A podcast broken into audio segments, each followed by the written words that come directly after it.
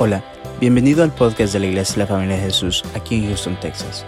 Si te gusta nuestro contenido, por favor déjanos un buen review y síguenos en las redes sociales.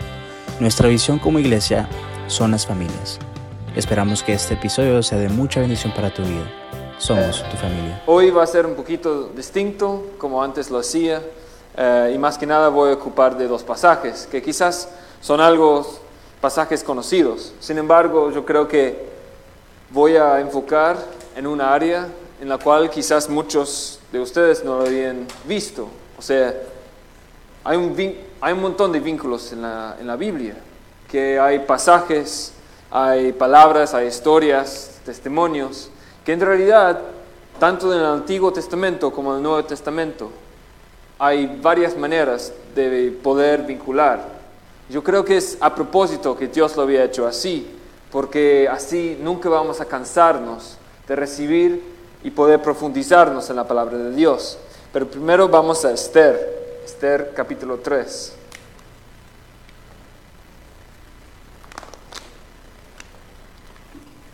El título de la prédica hoy es La obediencia completa a Dios. Es la bendición generacional. La obediencia completa a Dios es una bendición que va generación en generación. Esther 3 dice, después de estas cosas, el rey Asuero engrandeció a Amán, hijo de Amedata, Agageo, y lo honró, y puso su silla sobre todos los príncipes que estaban con él. A ver, otra vez, vamos a leer. Después de estas cosas, el rey Asuero, que era el rey sobre esta, esta parte, eh, engrandeció a Amán, hijo de Amadata Agageo, y lo honró y puso sus sillas sobre todos los príncipes que estaban con él. Y todos los siervos del rey que estaban en la puerta real se arrodillaban y se inclinaban ante Amán, porque así lo había mandado el rey. Pero Mardoqueo ni se arrodillaba ni se humillaba. Y los siervos del rey que estaban en la puerta preguntaron a Mardoqueo, ¿por qué traspasas el mandamiento del rey? Aconteció que hablándole cada día de esta manera, no y no escuchándolos él, lo denunciaron a Amán para ver si Mardoqueo se mantendría firme en su dicho, porque ya él les había declarado que era judío. Y vio Amán que Mardoqueo ni se arrodillaba ni se humillaba delante de él, y se llenó de ira Ok, hasta ahí, por ahora. Entonces, tenemos el rey Asuero, que por decirlo es el presidente, pero debajo de él está Amán, que sería como el vicepresidente. Y aquí tenemos a Mardoqueo, que era el tío de, de Esther.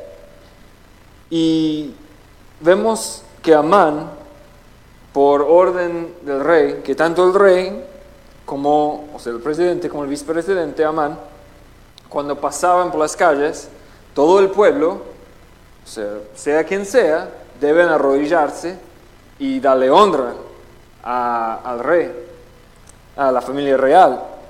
Pero este Mardoqueo no, no lo hizo. Y esto fue también eh, un patrón que en realidad nunca lo hacía y no tenía o sea, según Amán, no tenía mucho respeto en cuanto al rey ni, ni a él.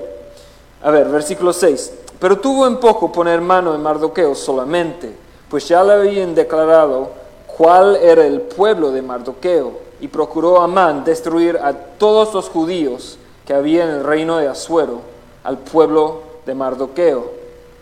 Se enteró Amán que este Mardoqueo no era solo un hombre que no hacía caso, que no cumplía con la ley, con el orden de que tenían que darle honra y respeto al rey, sino que él era parte, era una persona de los judíos.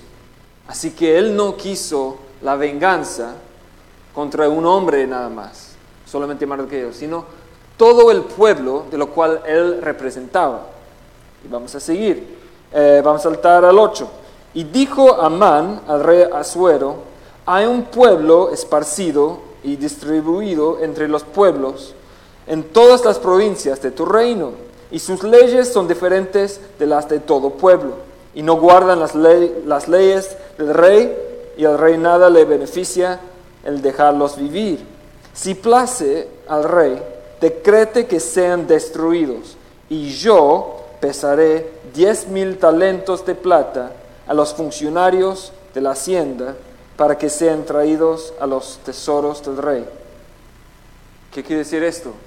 Que si el rey Asuero le daba permiso a Amán, entonces Amán, como era eh, encargado en cuanto a las finanzas del tesoro del reino, él iba a darle este dinero, este tesoro al rey para que él podía ocuparlo. Versículo 10. Entonces el rey quitó el anillo de su mano y lo dio a Amán, hijo de Amedata, a Gageo, enemigos, enemigo de los judíos. Y le dijo, la plata que ofreces sea para ti y asimismo el pueblo, para que hagas de él lo que bien te parezca. El rey Asuero está diciendo, sí, o sea, yo confío en ti, eso suena bien, en realidad es cierto. Todo el pueblo, o todos los pueblos en esta región deben obedecer y cumplir con la ley, con el decreto del rey. Así que él estaba así, bueno, vos también antes y seguís siendo encargados sobre eh, las finanzas, el tesoro, bueno, yo confío en ti, haz lo que tú, yo confío en ti, tú haz lo que tú quieras. Versículo 12. Entonces fueron llamados los escribanos del rey en el mes primero, al día 13 del mismo, y fue escrito conforme a todo lo que mandó Amán, a los sátrapas del rey, a los capitanes que estaban sobre cada provincia y a los príncipes de cada pueblo, a cada provincia según su escritura y a cada pueblo según su lengua. El nombre del rey Asuero fue escrito y sellado con el anillo del rey. Y fueron enviados, enviadas cartas por medio de correos a todas las provincias del rey con la orden de destruir, matar y exterminar a todos los judíos, y no solo los judíos, los hombres, sino los jóvenes y ancianos, niños y mujeres, en un mismo día, en el día 13 del mes duodécimo, que el mes de Adar, y de apoderarse de sus bienes. Así que ya fue decretado por orden del rey y en esta época, en el Antiguo Testamento y también hasta hace quizás unos siglos nada más, si un rey, un líder, usaba su anillo así en cera, esto significaba que así es y que es imposible revocar, es imposible cambiar esta ley, porque ya es y no importa pase lo que pase, si después eh, llega otros problemas, consecuencias que no lo habían pensado, no importa. Ya fue sellado por anillo del rey, entonces así es. Y en, en este orden, en este decreto, él quería, y ya fue firmado por el rey, que todos los judíos, todas sus familias, todos los jóvenes, ancianos, y hasta también sus bienes, iban a ser destruidos o matados. Capítulo 4. Luego que supo Mardoqueo todo lo que se había hecho, rascó sus vestidos, se vistió de saco y cubierto de ceniza, se fue por la ciudad clamando con grande y amargo clamor, y vino hasta delante de la puerta del rey, pues no era lícito pasar adentro de la puerta del rey con vestido de saco. Y en cada provincia y lugar donde el mandamiento del rey y su decreto llegaba, tenían los judíos gran luto, ayuno, lloro y lamentación. Saco y ceniza era la cama de muchos. O sea, ahora vemos, saltando un par de días o aún semanas, lo más seguro, que poco a poco el pueblo, los judíos que estaban por varios lados en esta región, en aquel entonces se estaban enterando que había un decreto, un orden del rey, que ellos mismos iban a ser matados. Y no porque ellos habían hecho algo malo o que fue algo justo o por una buena razón, sino simplemente porque Amán, el agageo, se enojó con Mardoqueo. Y no solo se enojó con Mardoqueo, pero él quiso hacer ejemplo de él y todo el pueblo de lo cual él representaba. Pero entonces, ¿qué hacía el pueblo? Ah, bueno, ah, está bien, el rey, sea, eso no va a pasar. No, porque ellos sabían que esto era algo en serio. Entonces, ayunaban, lloraban, un gran luto, se humillaron y con gran clamor a Dios, a sus líderes, para también investigar y, tratar de, entender cómo ellos podían ser sacados, rescatados de esta situación tan grave, tan urgente. Y quizás el ejemplo para como nosotros podemos ver esta historia así, bueno, eso fue en el Antiguo Testamento, pero ya sabemos bien la historia, ok. Pero quizás Estados Unidos no es el mejor ejemplo, pero bueno, como estamos aquí, eh, sería algo como el presidente o sea, dejaba todo, eh, o sea, su confianza y dejaba que el vicepresidente haga cualquier decreto, orden, eh, executive order, y dentro de, de este decreto iba a decir, bueno, a mí no me gusta tal cristiano, porque tal cristiano tiene cualquier pensamiento quizás como es provida o quiere, o sea, está bien basado en principios bíblicos, quiere ser santo. A mí no me gusta y también yo estoy bien enojado porque este cristiano no se arrodilla enfrente de mí. Yo soy el vicepresidente. ¿Por qué no se arrodilla? ¿Por qué no me da honra? Entonces yo voy a firmar, yo voy a hacer una ley que en tal día en dos meses, yo quiero que toda la policía, y no solo la policía, sino la gente común, agarra armas y busquen para matar y destruir a todos los cristianos, todos los que profesan a ser cristianos, y vamos también a llegar a las iglesias y vamos a encenderlos, vamos a destruir toda eh, la buena obra de los cristianos y también a unos hospitales que tienen vínculo con iglesias y qué sé yo. Todo esto, no quiero que ni un pedazo, nada va a seguir en cuanto a los cristianos. Y no solo esto, es como si Estados Unidos no tuviera ni Corte Suprema, ni, ni, provincias, ni estados también para detener o sea, cosas tan tiránicos así. Sin embargo, nosotros recibimos esta información por las noticias, por lo que sea, que en dos meses nos van a matar. Así de serio. Y no solo nosotros, nuestros hijos, los ancianos, las mujeres embarazadas, las iglesias, sus casas. Y también estaba pensando, la Biblia en el Nuevo Testamento, Jesús dice que Satanás ha llegado a qué? Robar, matar y destruir. Y es interesante que aquí vemos exactamente lo mismo. Sin embargo, en forma física, vemos que Amán, como se enojó y se enojaba por este hombre, es como el vicepresidente que quiere la venganza en, contra de los cristianos hoy en día a matar a todos nosotros. Pero sabemos la historia y por cuestión de tiempo, gloria a Dios, que Esther, con mucho coraje, llegó al rey, el rey se enteró, el rey Azuero, bueno, supuestamente el rey Azuero no sabía que Esther era judía y no sabía que esto iba a afectar a ella, su linaje. Entonces, él se arrepintió, pero aún siendo el rey, casi como el emperador en aquel momento, el presidente, ni siquiera él pudo detener este orden, porque como cambió su opinión, sino solamente a través de una razón legítima que los demás gobernadores y líderes para darle algo, una justificación lícita para detener este orden que él ya había decretado.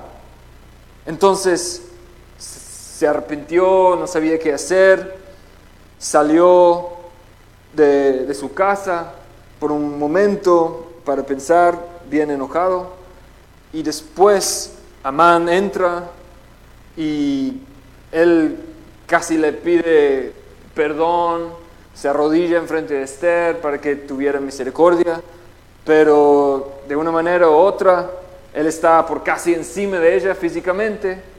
Regresa el rey Azuero, el esposo de Esther, y ve que este hombre que está encima de ella y no, se enojó y ya no. Entonces, él lo quitó y él se daba cuenta que ahora sí iba a ser lícito y justo detener este orden. Porque ¿quién inició el orden, el decreto? Fue Amán. Así que el rey Azuero ya no tuvo que hacerlo y ya mandó mensajeros. Y no solo esto, también eh, por la manera que Amán quiso matar a Mardoqueo y hacerlo público, o sea, fue al revés. Fue Amán y su familia. Y entonces llegó la salvación, la salvación física, terrenal, de Esther y los judíos.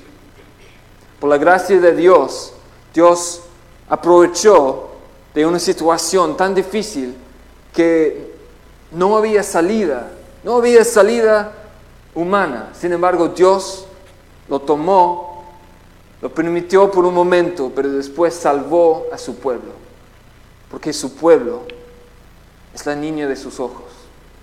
Y hoy en día nosotros somos el pueblo de Dios. Nosotros somos la niña de sus ojos. Usted y yo, cristianos, somos preciosos pero Él también ama y desea que todos se arrepintieran y volvieran a Él. Y otro ejemplo que yo me acuerdo que fue hace quizás tres o cuatro meses que estaba predicando, que justo este miércoles había pasado, que el gobernador, que él firmó en la ley de este bill en cuanto a, el, heartbeat bill, o sea, el, el, corazón de bebé de ocho semanas, que no podía haber abortos después de ocho semanas, pero también quizás en esta época muchos pensaban que, que esto no iba a seguir o que la Corte Suprema le iba a decir que no, que no lo pueden hacer por este caso tan famoso hoy en día, Roe v. Wade. Pero hace casi una semana. Creo que todos ya saben. Pero por la misericordia de Dios llegó este, este cambio en la ley. Y cinco de los jueces conservativos, no, bueno, sí era seis en cuanto específico al caso de Mississippi, pero después el, el, juez, eh, el Chief Justice Roberts, él dijo que, en cuanto a Mississippi sí, pero de, quitar Roe v. Wade no. Entonces, en realidad, muchos pensaban que era 6 a 3, pero en realidad Roe v. Wade solo 5 a 4. en cuanto a Mississippi específico, sí, 6 a 3. Pero bueno, el punto es que esa ley se cambió. Así que ahora no es no es un caso federal. El gobierno federal no puede decir que no me importa lo que dicen los estados. Todos deben permitir, y hasta hoy en día sabemos, celebrar el aborto, el matar vidas preciosas, inocentes. Y también estaba pensando, bueno, o sea, esto tiene mucho significado y sí, gloria a Dios, pero también por el tiempo no vamos a meter mucho en esto, pero existe, existía una cosa en cuanto a, el Antiguo Testamento, el jubileo. ¿Qué quiere decir el jubileo? Cada 50 años los judíos debían celebrar el jubileo. El número 50 es un número divino de Dios, también como el número 7, el número 3, el número 12, son divinos, son específicos, pero ¿qué, pasaba en el año 50, 50 años después entre estos festivales? Cada 50 años, todos los esclavos, todos los siervos, todo el negocio que había, tenían que hacer como un reset, de resetear las cosas. Que en realidad los que antes eran esclavos, pase lo que pase, tenían que ser libertados, libres. También en cuanto si uno había vendido eh, su campo, su tierra, para que otro lo utilizara, lo tenían que devolver, porque a Dios lo que importaba eran dos cosas, linaje y también la libertad y, y la justicia. Y estas tres cosas, vemos que cada 50 años esto pasaba. Y es interesante porque saben hace cuántos años fue el primer Roe v. Wade? 50 años. No, bueno, fue 73, sí, pero 73 hasta el 22 en realidad son 50 porque hay que incluir el... Justamente 50 años después de que Roe v. Wade ya es inválido y ahora esta ley en cuanto a los abortos, en cuanto a matar a niños preciosos, ya es cuestión de estados y gloria a Dios que Texas y 25 otros estados y quizás más hoy en día ya han dicho de una manera u otra que no, que es prohibido matar a nuestros bebés preciosos. Yo creo que hay un aplauso fuerte a nuestro Dios que lo ha permitido. Y sé que muchos, tanto cristianos como quizás que no son creyentes, oraban y deseaban que algo cambiara, pero se veía que eso nunca iba a pasar, porque es algo tan eh, involucrado, es algo tan de la cultura hoy en día que es celebrado. Sin embargo, Dios tiene otros planes, porque los pensamientos de Dios no son nuestros pensamientos y sus caminos son más altos que nuestros caminos. Pero ¿qué quiere decir con esto? Yo creo que el punto de lo que decía en esta opinión, de esto de cambio, de quitar esta ley de Roe v. Wade, es que aunque nosotros no vemos una salida, aunque no vemos de dónde va a venir nuestro socorro, nuestra salvación, también los judíos, ¿de dónde va a venir nuestro socorro? Esto es imposible porque ni siquiera Esther ni el rey en sí no podían cambiar, ellos iban a ser destruidos. Pero ¿saben qué? Ahora vamos a la segunda parte. Todo esto, en cuanto a la amenaza de ser destruido el pueblo de Israel, los judíos, fue porque una persona, un par de siglos anteriores, no cumplió toda la ley de Dios. No fue obediente a Dios por completo. Vamos a leerlo. Eh, primero de Samuel, capítulo 15. Primero de Samuel, capítulo 15, dice lo siguiente. La desobediencia de Saúl. Después Samuel dijo a Saúl, Jehová me envió a que te ungiese por rey sobre su pueblo Israel. Ahora pues, está atento a las palabras de Jehová. Así ha dicho Jehová de los ejércitos, he decidido castigar lo que hizo Amalek a Israel, cortándole el camino cuando subía de Egipto. Ve pues, hiere a Amalek y destruye un poco de lo que tiene.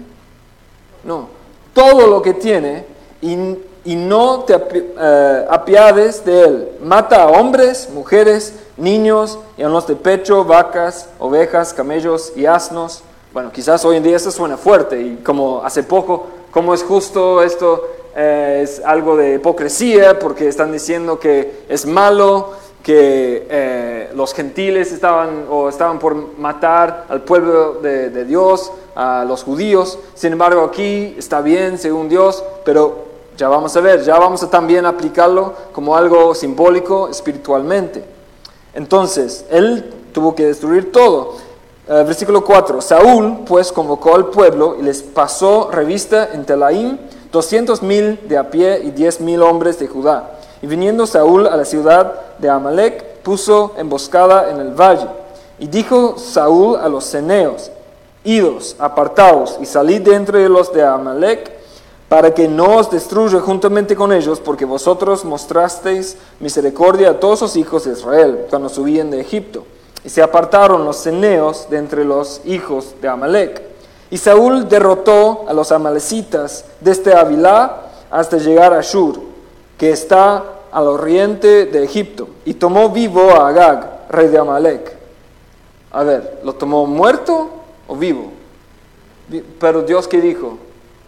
Sí, hay que matar a todos. Y tomó vivo a Agag, rey de Amalek, pero mató a todo el pueblo a filo de espada supuestamente. Y Saúl y el pueblo perdonaron a Agag. ¿Fue lícito que ellos perdonaran a él? No, ¿verdad? Y Saúl y el pueblo perdonaron a Agag, y a lo mejor de las ovejas y del ganado mayor, de los animales engordados, de los carneros y de todo lo bueno, y no lo quisieron destruir, mas destruyeron todo lo que era vil y despreciable. Y vino palabra de Jehová a Samuel diciendo, me pesa haber puesto por rey a Saúl, porque se ha vuelto de en pos de mí y no ha cumplido mis palabras. La importancia, lo que Dios quiso, lo que Dios demanda, no es el sacrificio, no es hacer un poco, no es hacer las cosas casi de Dios, pero luego a nuestra manera. No, porque no ha cumplido mis palabras. Y se apesadumbró Samuel y clamó a Jehová toda aquella noche. Madrugó luego Samuel para ir a encontrar a Saúl por la mañana y fue dado aviso a Samuel diciendo, Saúl ha venido a Carmel y he aquí se está erigiendo un, un monumento y dio la vuelta y pasó adelante y descendió a Gilgal. Vino pues Samuel a Saúl, y Saúl le dijo, bendito seas tú de Jehová, yo he cumplido la palabra de Jehová.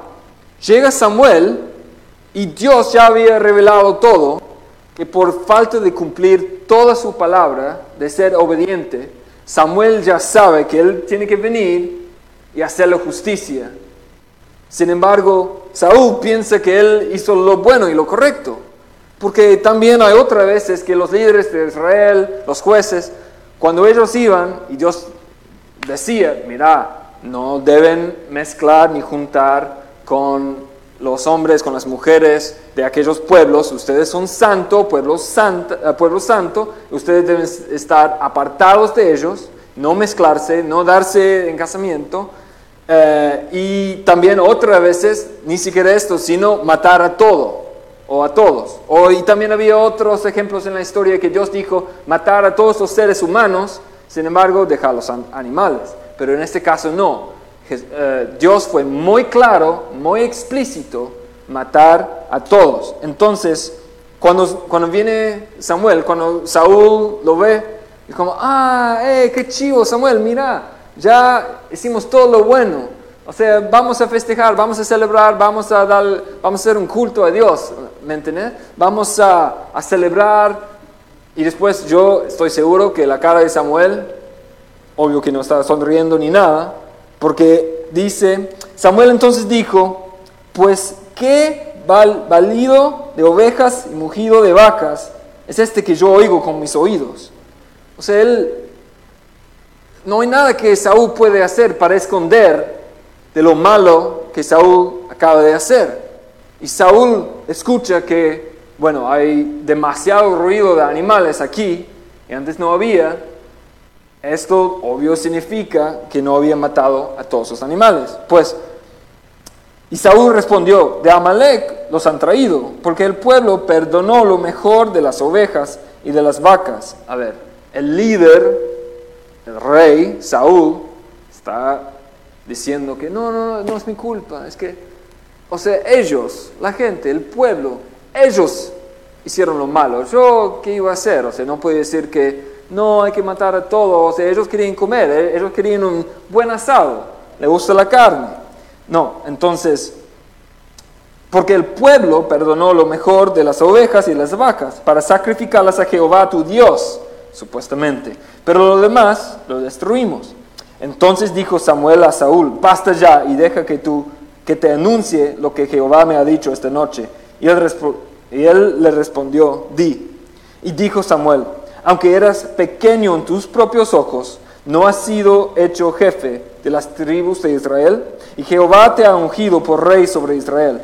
Y Jehová te envió por el camino y dijo, ve, destruye a los pecadores de Amalek y hazles guerra hasta que los extermines. ¿Por qué? Pues no has oído la voz de Jehová, sino que lanzándote al botín has hecho lo malo ante los ojos de Jehová. Y Saúl respondió a Samuel, antes bien he obedecido la voz de Jehová y fui por el camino que Jehová me envió. Y he traído a Agag, rey de Amalek, y he destruido a los amalecitas. Mas el pueblo tomó del botín ovejas y vacas las primicias del anatema para ofrecer sacrificios a Jehová tu Dios en Gilgal. Pero Samuel dijo, ¿se complace Jehová tanto en los holocaustos y víctimas como en que se obedezca a, las palabras de Jehová? Y ahora la parte del versículo clave, de lo cual creo muchos ya saben bien. Ciertamente el obedecer es mejor que los sacrificios y el prestar atención que la grosura de los carneros. Como decía, no es suficiente. A Dios no le importa que ustedes, que yo, que todo el pueblo, que lleguemos a cumplir, a ser obedientes en la mayoría de las cosas, en 80%, en 90% de lo que Dios nos había dicho, sino de ser fiel y obedecer en todo. Es difícil pero aún hay muchos cristianos, y también como Jesús ocupo el ejemplo parecido, que en aquel día muchos van a llegar a Jesús y van a reclamar, pero Dios, Jesús, nosotros hicimos tal y tal cosa, nosotros servíamos, nosotros predicábamos tu palabra, estamos evangelizando, nosotros, hacíamos, eh, nosotros estamos haciendo lo bueno. ¿Y por qué nos vas a echar del cielo al infierno. Te lo juro, no te conozco. Eso suena duro, pero Jesús respondiendo a aquellas personas que piensan que por sus hechos van a ser salvos, por sus hechos pueden depender, a Dios no le importa. Si nuestros hechos, nuestra manera de vivir, esto vamos a ahorrar tesoro en el cielo, pero esto es distinto en cuanto a la salvación y tener mucho cuidado de no depender de nuestros hechos, de pensar que hemos cumplido, que hemos hecho cosas, que hemos aún sacrificado nuestra vida, nuestro tiempo. Si a Dios lo que Dios demanda, no pide, demanda de todos, tanto en el Antiguo como en el Nuevo Testamento, es que la obediencia. Y no la obediencia media, como partes y... No, total, completa es difícil.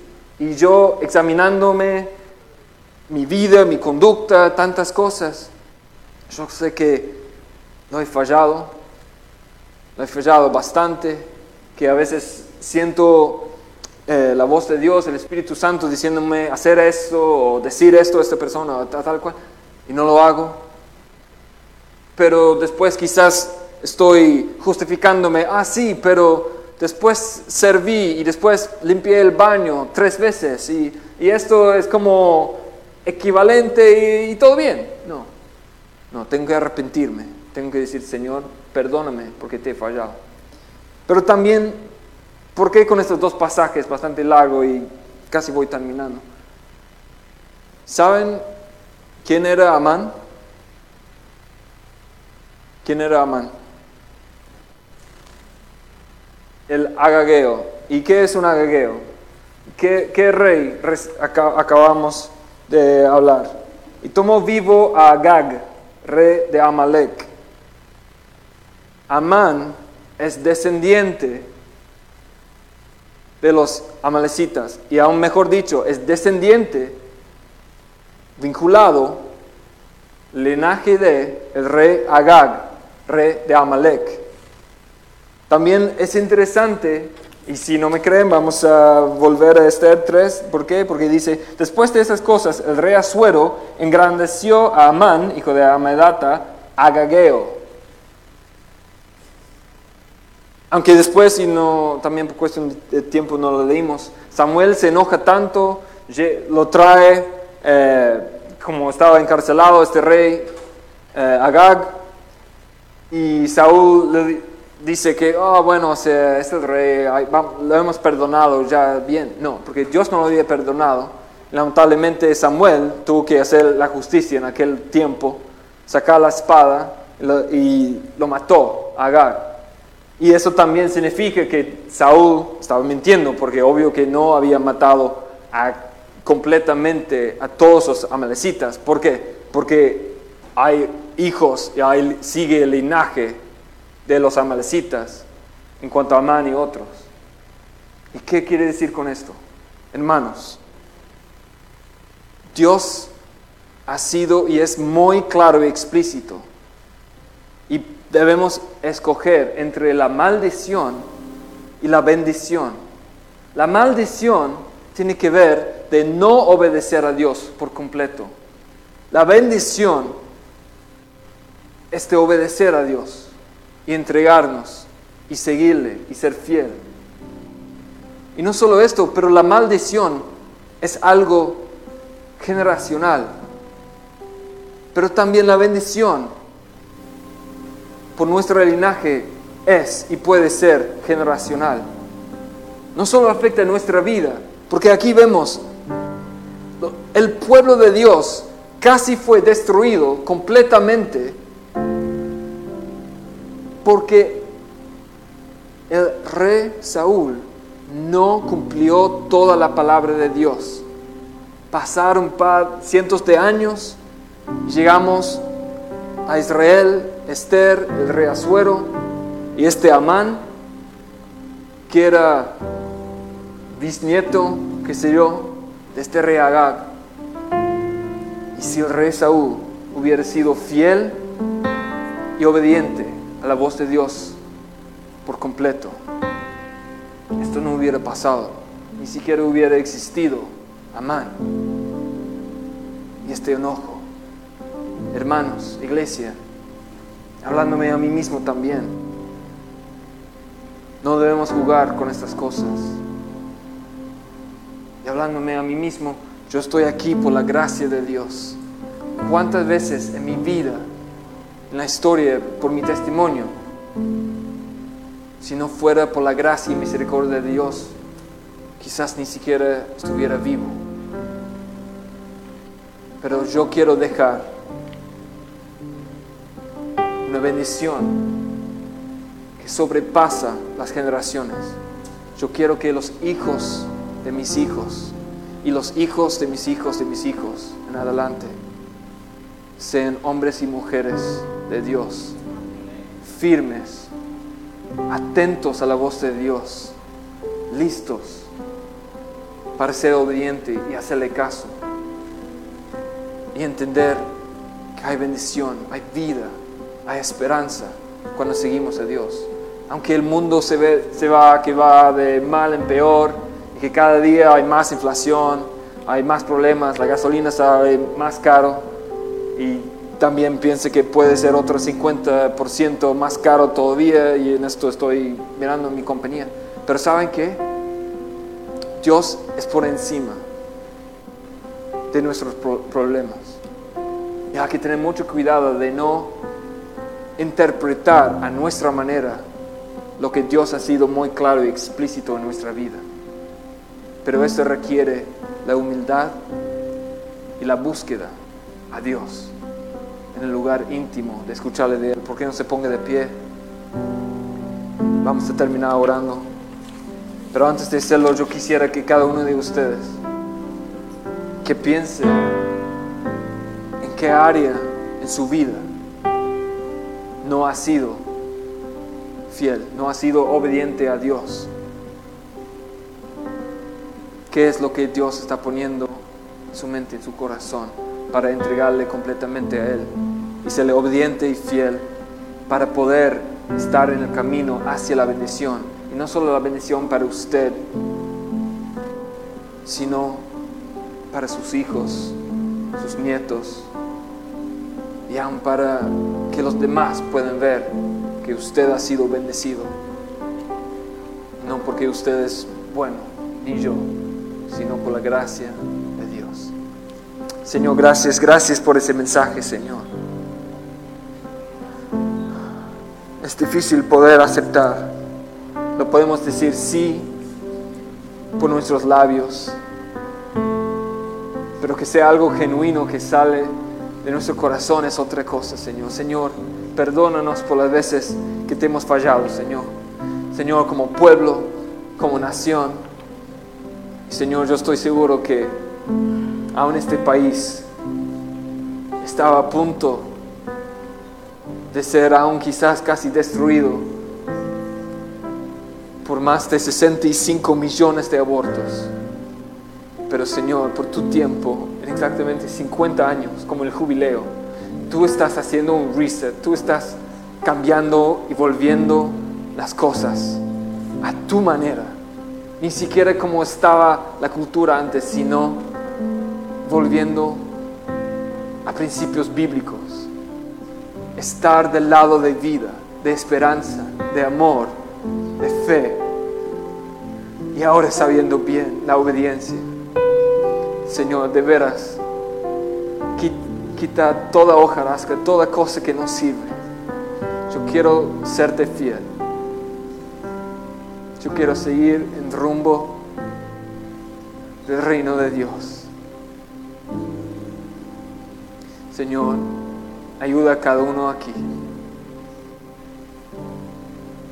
También, Señor, que tú nos guardes en nuestro regreso a nuestras casas, a nuestros hogares y que seamos de bendición a los demás y que tengamos un buen semana en el trabajo, en nuestra familia, un buen fin de semana también. En tu nombre santo hemos orado. Amén. Amén. Gracias.